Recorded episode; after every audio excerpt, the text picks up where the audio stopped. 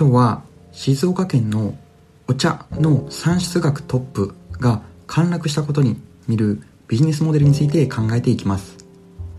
農林水産省が2019年の農業産出額を発表して静岡県が都道府県別でお茶の生産額トップの地位を鹿児島県に譲ることになりました。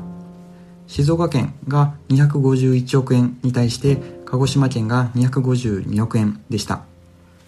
鹿児島県との違いを見ていくと静岡県のお茶産業の厳しさというものが浮かび上がってきます。生産額では鹿児島県に抜かれましたが生産量では静岡県がまだトップです。つまり静岡県産のお茶の取引価格の方が安いと言えます。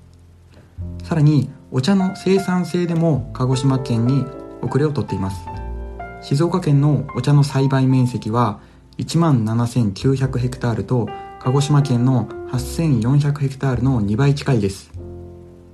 生産性に差が出る理由は主に2つです。一つは静岡県は山間部が多く機械化が難しいこと。もう一つは静岡県の、え、製茶会社というのは中小規模の会社が多いということです。静岡県には全国の50%の製茶会社というのが集まっています。実に鹿児島県の約7倍の量です。歴史を紐解くとこの違いがなぜ起こっているのかがわかります。静岡県の老舗企業というのは江戸時代前半の創業ですが鹿児島県では最も古い会社でも明治創業です。後発で知名度の低かった鹿児島県の製茶会社は戦後に大規模化と機械化を推し進めてきました。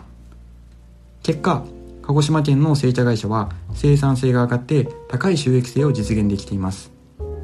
一方で静岡県の歴史が古いといっても京都には負けます。京都宇治では室町時代創業の製茶会社もあって静岡同様製茶会社の数も多いですが宇治は抹茶とか高級茶としてポジションを確立しています。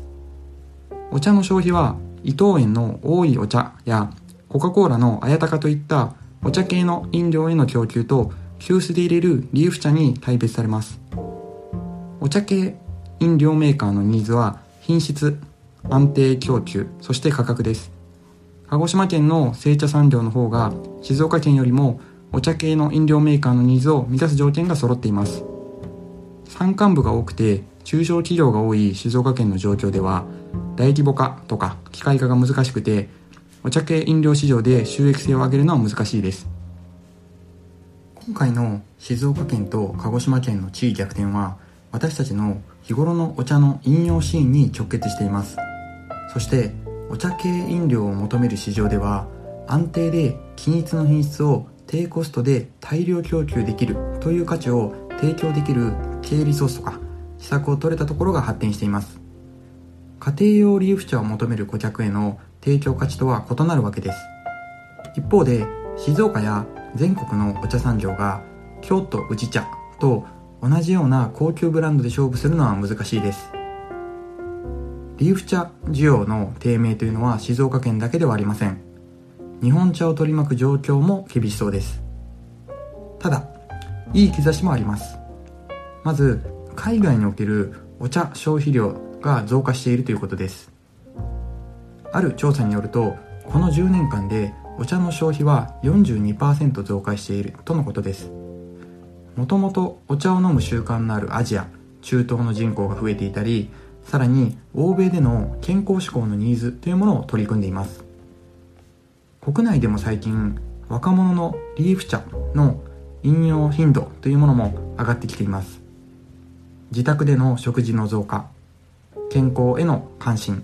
また家族との時間を過ごす、まあ、こういうニーズが高まっていることが理由として挙げられます。